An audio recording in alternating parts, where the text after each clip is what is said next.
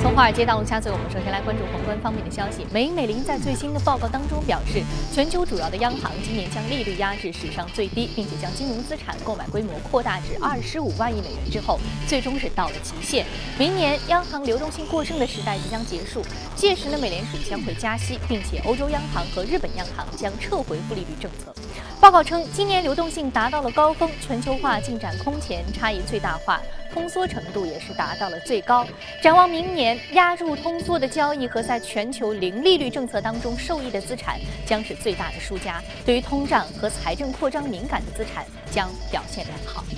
资产大轮动正在揭开帷幕。特朗普当选的几周以来呢，资金迅速从债市流向股市，美元大幅上涨，亚洲新兴市场货币出现大幅的下滑，而美股也是在跌创历史新高。德银的分析师指出，资产大轮动或才刚刚开始。今年以来呢，总体而言，流入债市的资金远多于股市。那这意味着，特朗普当选之前，太多的人过度的看好了债市，因此而看空了股市。那么市场有进一步调整的空间。不过，也有分析师警告，一波黑天鹅正在路上，市场现在高兴的还太早。那么稍后呢，我们将和嘉宾来聊一聊这个话题，究竟什么样的黑天鹅正在等待着起飞？好，美国全美地产经纪商协会公布的数据显示，美国十月的成屋销售总数的年化呢是五百六十万，环比增长百分之二，创出了二零零七年以来的新高，大幅好于市场的预期。那么分析师表示，就业稳定、收入上升、家庭资金改善，带动成屋销售的市场需求，这也进一步加强了市场对于美联储十二月加息的预期。瑞信研究院最新发表的第七份年度全球财富报告显示，二零一六年全球财富总体增长仍然有限，延续了自二零一三年开始增长放缓的趋势，与二零零八年全球金融危机前的双位数增长形成明显的对比。那么，报告显示，二零一六年全球财富总值增加三点五万亿美元，至二百五十六万亿美元，小幅攀升百分之一点四，与全球成年人口增长速度保持一致。那么，相应的呢，全球成年平均财富呢是为五万两千八百美元，与上一年度持平。货币走势带来的不利影响，导致了除了亚太地区以外，全球各地区的财富下滑。此外，股价下跌、股票市值下滑，也导致家庭金融财富的增长相对比较疲软。巴西政府日前宣布，下调今年两年的经济增速预期，将二零一六年经济增速预期从此前的下滑百分之三，调整为下滑百分之三点五。二零一七年增速预期从增长百分之一点六下调至增长百分之一那么受到低油价和国内贪腐案调查的影响对于巴西经济最为重要的油漆行业受到了持续的冲击。那么此前巴西经济已经连续两年陷入到了衰退今年第三季度进一步恶化第三季度巴西失业率达到百分之十一点八约是一千两百万巴西人失业。失业率上升以及收入下滑冲击巴西零售业房屋和汽车的销售大幅下降。好，刚刚我们浏览完了宏观方面的消息，接下来我们再来关注一下美股三大指数的一个变化情况啊。我们关注一下隔夜美股道琼斯工业平指数呢是上涨百分之零点三五，纳斯达克综合指数上涨百分之零点三三，而标普五百指数的涨幅是百分之零点二二。好，接下来马上关注到的是第一财经驻纽约记者葛瓦尔收盘之后发回的报道。早上主持人，隔夜美股开盘之后呢，继续的走高，道指首次登上了一万九千点关口，而标普五百指数呢也冲破了两千两百点的心理点位，继续向新高点数进发。自特朗普当选之后的两个礼拜内呢，市场的上行趋势是一直持续。对于特朗普的意外获胜，华尔街保持了积极的态度，认为继任总统包括降低公司税、放宽金融和环保监管等的政策，都将有利于美国的经济增长。当然，也有一些分析师就认为，市场上将这些利多预期呢过早的反映到了股市当中去，不排除呢在稍后时间美股可能会出现回调的局面。而在个股方面，伴随大宗商品价格的下跌和重型机械市场的需求放缓，标准普尔将卡特皮勒的展望从稳定调降至负面。今年以来呢，卡特皮勒的股价涨幅已经达到了百分之三十七。主持人。嗯，好的，非常感谢格尔。这里是正在直播的从华尔街到陆家嘴，接下来呢，我们来和嘉宾聊一聊，目前市场上还存在着哪些黑天鹅准备起飞？马上进入到今天的节目。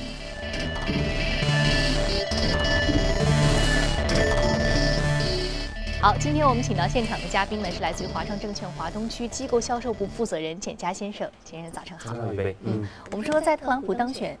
之前呢，大家认为如果特朗普当选，将会是今年最后一只黑天鹅。但事实上，我们看到特朗普当选之后，风险资产出现了比较大的一个上涨，对，商品价格都出现了一个很大的一个上涨。所以说，大家认为好像没有大家想象的那么个那么的大的一个风险事件，反倒是其他的方面我们可能比较担心，因为已经接近年末了，是不是还在欧洲市场会有一些？啊，不稳定的因素存在。对，确实啊，我们之前也是成功预测了特朗普当选啊，但是我们看到整个金融市场的反应却是远超我们预期的啊，因为我们看到整个的一个啊恐慌情绪只持续了七个小时啊，那么整个市场就从极度的悲观转向了极度的一个乐观。我们看到这个昨天美股又是创出了一千呃一万九千点的一个高位，那么美元指数也在持续的创出一个新高啊，那么这个其实和之前市场的一个预期是比较相反啊，其实。我们在上周也已经梳理过相关的这样的一个逻辑啊。那么我们其实我们看到，在市场还没有充分反映特朗普的这样的一个风险啊，他当选可能存在的风险的这样的一个情况之下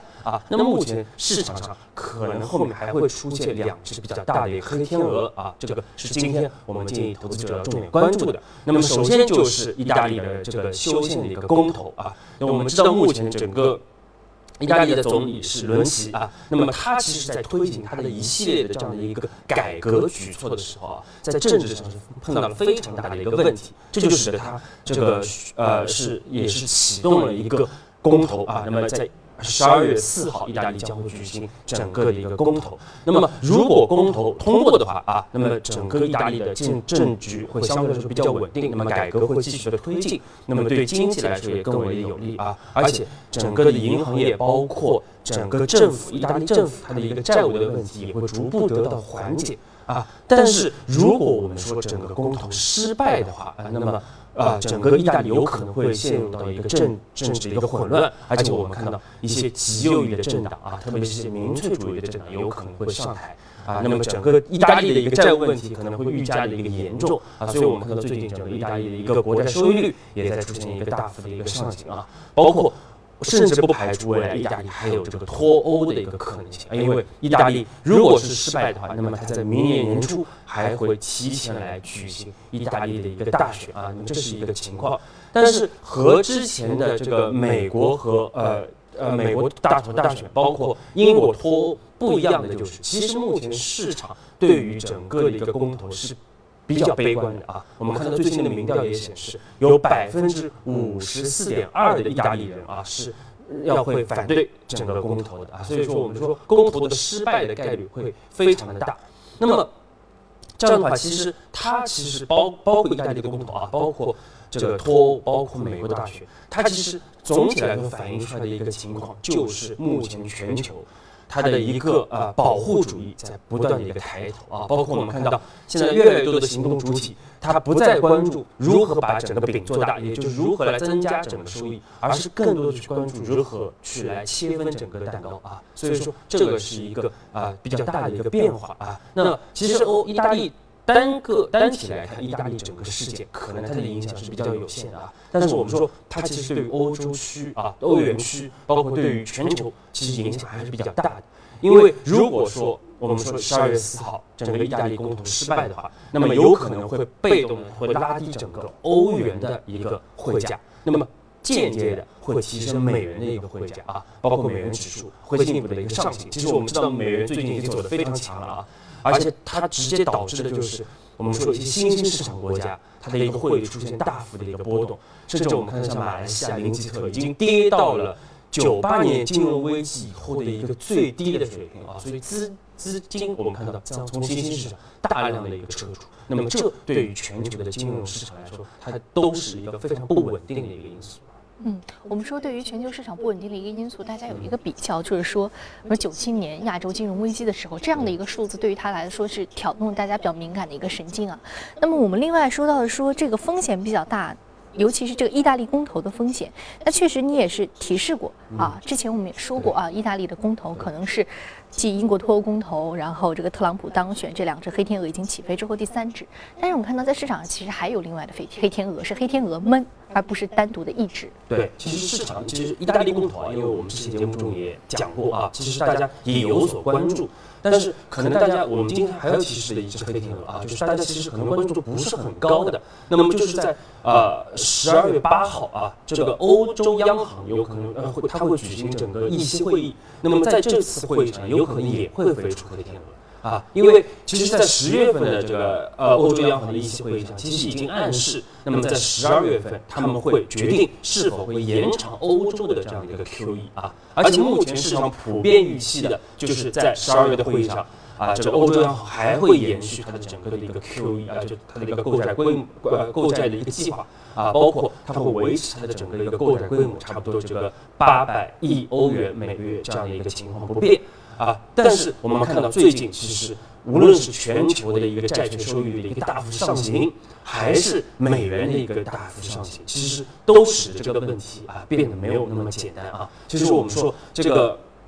它包括整个的一个大宗商品价格的一个上涨，后面我们我也会讲到啊，也包括整个欧洲欧元的一个下跌啊，都其实助推了欧洲的整个的一个通胀率。目前我们看到欧洲十月份的一个 CPI 已经到了零点五百分之零点五啊，是两年以来的新高。所以在这样的一个情况之下，我们说欧洲央行是否有可能在十二月的会议上啊宣布？暂停这个未来的一个购债规模啊，这是有可能会存在的，因为目前的通胀的整个的一个预期已经在开始抬头了，所以它有可能暂停整个 QE。那么叠加上我们上周说到的，其实十二月份美联储加息基本上是铁板钉钉的事啊，基本上是百分之一百的概率会加息。那么如果欧洲央行也停止购债的话，那么全球央行整个货币政策将会全面的趋紧。啊，那么其实这无论是对于债市还是对于股市来说，都是一个比较大的一个不利的一个因素。尤其是对于像现在经济结构比较脆弱的欧洲来说，一下子收紧就好比是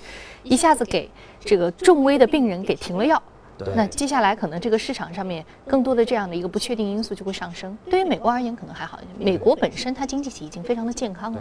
啊，好，我们看到这一个是比较大的，尤其是十二月八号这个呃欧洲央行这个议息会议上会不会爆出这个黑天鹅呢？会不会停止它的购债规模和计划呢？我们也将持续来为您关注啊。这一时段非常感谢景家先生对于宏观一个简短的点评。接下来我们再来关注到的是有关于隔夜上涨的板块和个股分别是什么。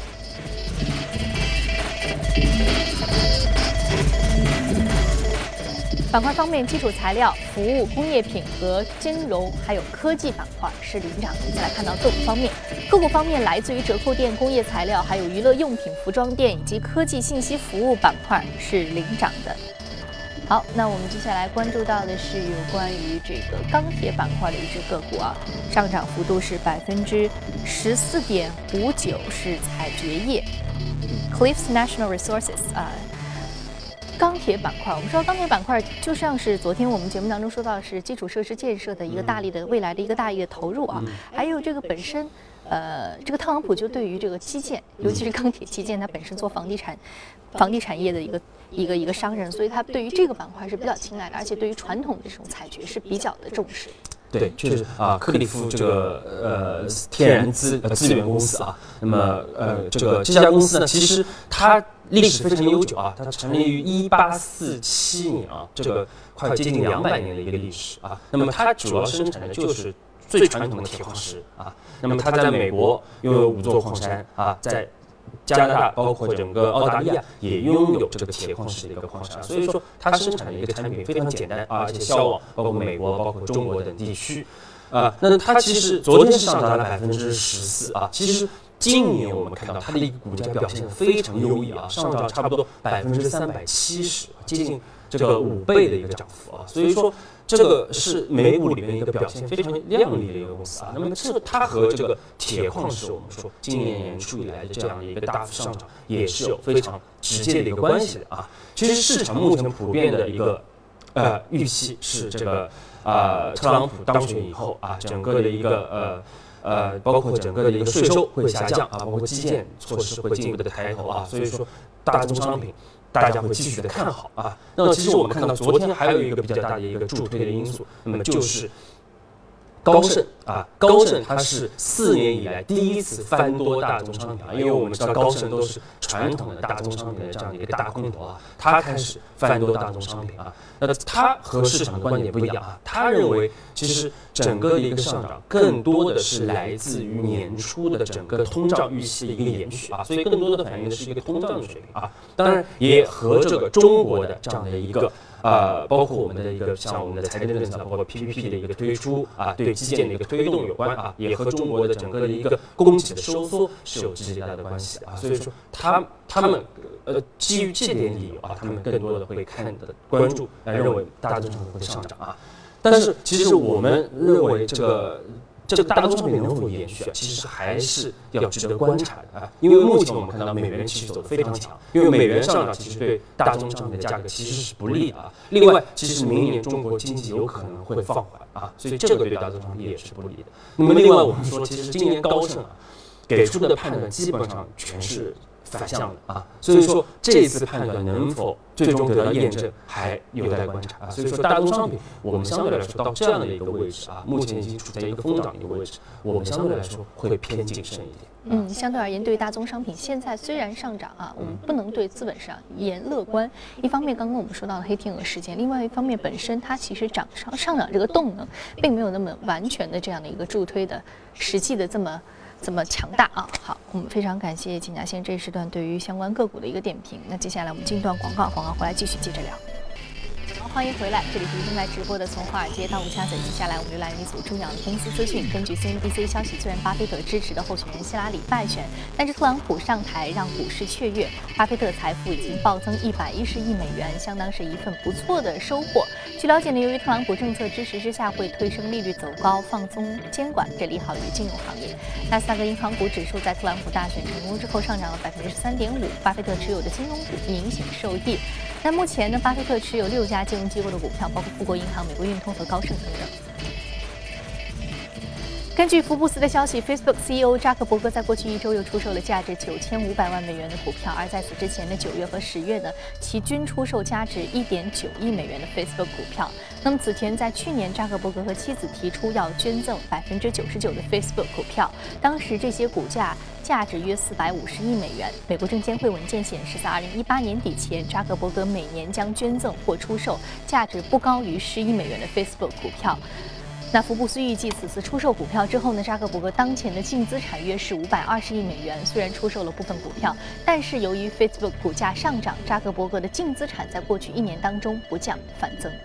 根据外媒的消息，欧盟近日将会颁布新规，提高对于在本区域运营的海外银行资本和流动性的要求。欧盟酝酿新规呢，仍在提案阶段。如果提案最终成为欧盟的法律，它将迫使高盛和摩根大通等美国大型投行在欧盟保留额外的资本和流动性，让欧欧洲当局能够在危机当中将他们的子公司单独清盘。这些规定与美国有争议的中介控股公司规则如出一辙。当2014年美国宣布这些规则的时候，欧盟指责华盛顿推行保护主义。并威胁要进行报复。IBM 周二宣布将英国云数据中心的数量提高两倍，在英国共同脱欧之后呢，加入 Facebook 和 Google 向英国投资的行列。IBM 表示将在英国新建四个数据中心，数据的数量呢从两个增至六个，以满足企业和公共部门客户的需求。美国私募巨头 KKR 集团周二宣布，将以至多四千九百八十三亿日元（约是四十五亿美元）的价格收购日本汽车零部件供应商康耐克。这是 KKR 迄今为止在日本进行的最大一笔投资。日产汽车今年六月宣布计划出售所持康耐克股份，吸引了包括 KKR、贝恩资本在内的多家私募股权公司的兴趣。KKR 最终竞购成功。好，刚刚我们纵览完了全球公司动态，我们再回到资本市场，和嘉宾一起来关注值得关注的板块是什么。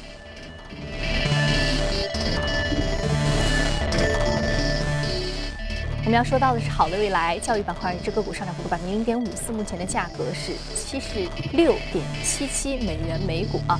中概股当中集中了很多很优秀的这个教育标的啊啊，这些教育标的无论是这个线下的一对一的这个课堂授课，还是线上的这个在线教育啊，他们都有涉及。那我们说股价表现比较也是比较的好啊。那我们其实近期看到微信当中有一个有一个文章非常的火，叫说小朋友哭着上学而思。虽然家长可能每年的薪酬非常的高啊，但是小朋友可能在这个教育的过程当中啊，依然是要投入很多的心血。小朋友也很累，可能家长相对也比较累。那么在这其中，其实就提到了一家就是学而思，也就是说好未来旗下的这个呃一个非常对。它的一个中流砥柱的一个教育班，呃，我们说这个其实呃非常有趣，因为最近这个民办教育促进法的这个三审通过，整个行业其实也会有一定的影响。但是我们看到行业大的这个需求量和格局又放在这里，那么这两者从两方面来说你怎么看？对，其实我们说这个学而思啊，其实就是好未来的前身，所以它的代码其实也是呃 XRS 啊，就是学而思的这样的一个拼音的一个简称。那么 这篇文章大家。其实，在在在整个刚才主持人说到，这篇文章在这个朋友圈也是疯传啊，就是我一年挣五百万啊，但是这个孩子却哭着上学而死。那么他其实讲的就是一个深圳的一个基金经理啊，那么他可能整个的一个资产收入是比较可观的啊，但是小朋友在要去报考学而思的时候啊。困难重重啊，无论是托各种关系，还是塞各种钱啊，这样云云的啊。虽然说整个故事，我们说是否它的真实性啊，还是值得考证的啊。但是我们说有一个比较确切的一个客观的一个现实，就是目前小升初就小学生初中的这样的一个统考被取消之后，其实越来越多的学校啊，尤其是一些。这个知名的一些学校啊，都是更多的会去关注这样课外辅导班的一个成绩，尤其是一些优质的课外辅导班的成绩，像学而思，它的一个成绩就可能会作为一个比较好的一个你考考入高初中的一个考量的一个因素啊，而且甚至啊，很多家长都反馈啊，如果说你不去报这个学而思的班的话啊，那么你如果你去考这些品牌名牌学校啊，你甚至连题目都看不懂，如果你。只是经过这个传统的公立学校的一个教育，你甚至连题目都看不懂，所以非常的夸张啊。那么学而思，我们说它最早也是啊，就好未来这家公司，它最早也是以这个补习奥数来起家的啊。所以我们说它其实是非常符合中国传统的这样的一个目前的一个教育的一个体制的，而且它它的最核心的一个啊能力就是它开发出一套这个有自己啊产权的这样的一个教材。那么这样的教材最直接的就是帮助小考生来提高他的一个成绩，所以说我们看到越来越多的这样的一些学校、一些教育机构，那么也是更加认可通过这个好未来的班啊培养出来的一个学生，所以说它有一个直接的一个关联的一个关系啊。那么这样的一个粘性也导致我们的好未来的一个股价啊，也是在四年的时间里面上涨九倍之多，应该是远远跑赢。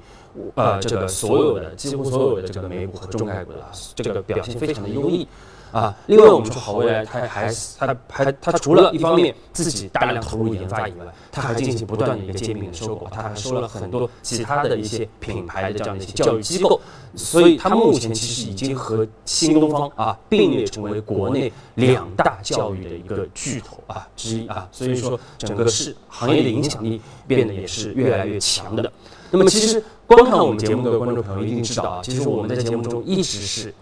建议大家要关注整个的一个教育板块。那么尤其是刚才主持人说到的这个十一月初，这呃民办教育促进法的三审的正式通过啊，会使得一些细分领域会有一个比较好的一个资产化的一个啊一个进程。特别是我们看到像这个呃幼教啊，包括这个职业教育啊，都会有一个比较好的一个发展。那么其实整个教育板块，我们说体量非常的大啊。那么，呃，二零一四年，呃，官方的数据显示，整个教育板块的一个体量就达到三点六万亿啊，可以看出中国人在教育方面的一个投入是非常大的。那么，我们预计到二零二零年，整个的一个市场有可能到六万亿的一个规模，所以整个行业还会在一个稳步健康的一个发展的一个过程当中啊。那么，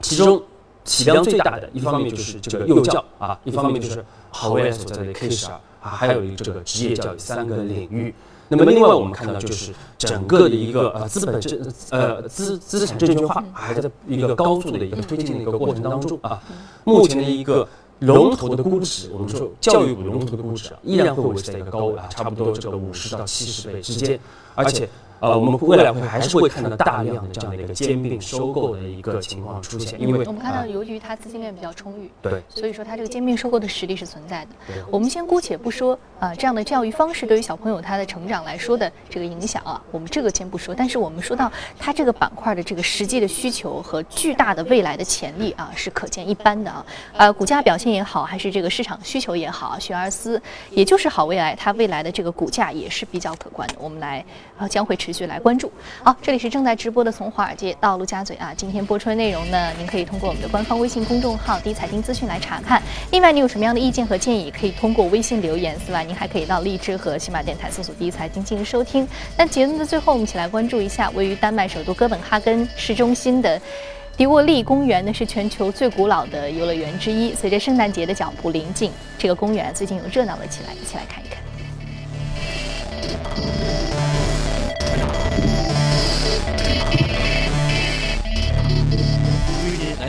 哈根蒂沃利公园，随处可见的圣诞元素提醒着人们节日即将到来。